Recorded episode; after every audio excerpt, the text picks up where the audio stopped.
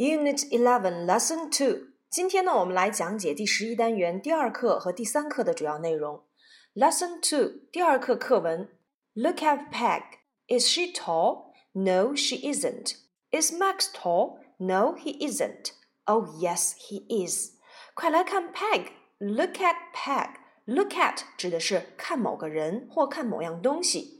Look at me，看我。Look at Miss 何，看何老师。Look at Peg，看 Peg。Look at，以前呢我们也讲过。Look，look，look，look my mom，看看我的妈妈在这里。那 look at 指的是看某一样东西或者是某个人。Look at 后面要接具体的人或物，而 look，look 只是单独的说看，快来看。Look，look。 好，在这里面我们要区分开 look look 和 look at。下一个句子，Is she tall？她很高吗？No，she isn't。不，她不是。Is she tall？她很高吗？No，she isn't。不，她不是。Is she tall？这是典型的一般疑问句。一般疑问句的结构模式呢，就是我们说把 be 动词提前，变成疑问 be 提前。她很高，She is tall。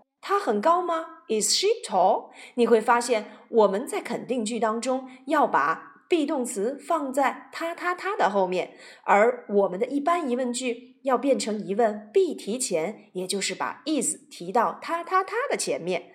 好，接下来我们再来看下一个句子：Is Max tall？Max 很高吗？No，he isn't。不，他不高。在这里面我们有一个疑问：Max 它既不是 he，也不是 she，更不是 it。为什么也要用 is 呢？因为 Max 呀是我们所说的另外一个他，男生他，所以在这里面我们也要使用 be 动词 is 来去提问。Is Max tall？Max 很高吗？No，he isn't。不，他不高。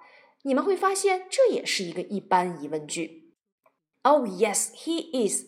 快来看呐，Max 和 Pop 一起在叠罗汉，当然他们很高。He is tall。他很高。在这一篇课文当中，我们主要讲解了人称代词 he 和 she。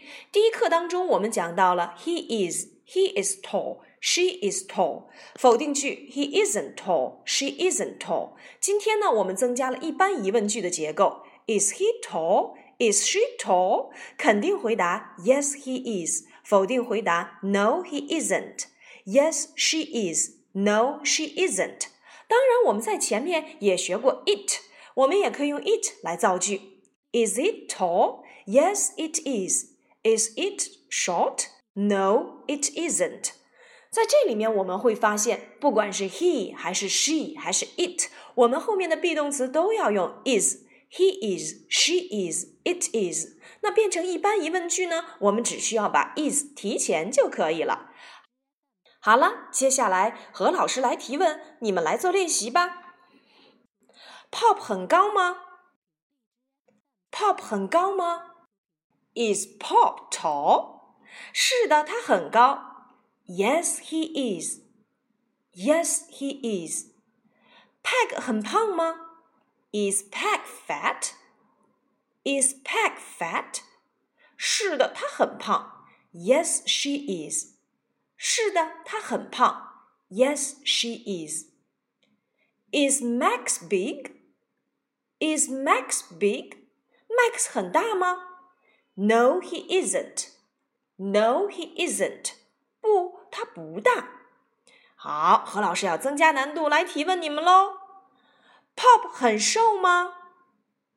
Pop 很瘦吗？Is Pop thin? 不，他不瘦。 No, he isn't. No, he isn't. Max 很矮吗？Max 很矮吗？Is Max short? Is Max short? 是的，他很矮。Yes, he is. Yes, he is. Pop 很大吗？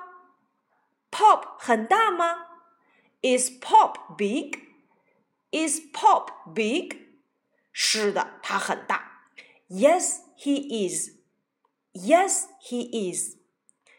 Peg 很胖吗？Peg 很胖吗？Is Peg fat?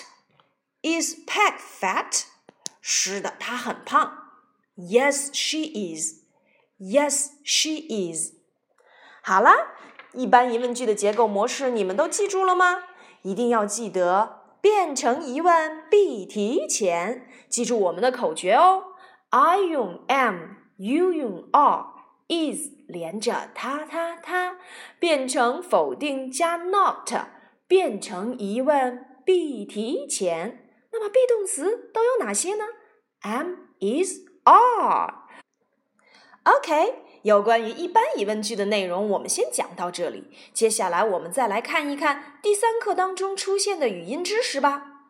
在第三课当中，我们出现了一件有魔力的事情，那就是 magic e，magic e。Look, listen and see. L A K, magic e, lake.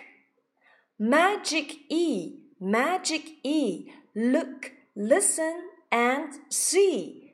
B I K. Magic E. Bike. Magic E. Magic E. Look, listen, and see. R O S. Magic E. Rose.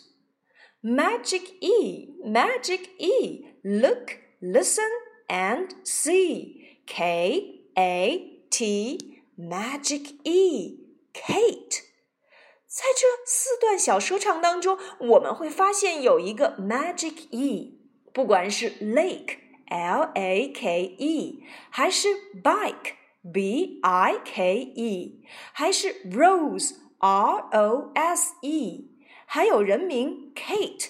K A T E，你们都会发现，在这四个单词当中都有一个神奇的 E，Magic E。这个 E 有一个很有意思的一点，那就是它们都出现在了结尾，而且怎么样都不发音。所以 Magic E 就是我们所说的不发音的 E。小朋友们，快去找一找规律吧，Magic E。Magic E.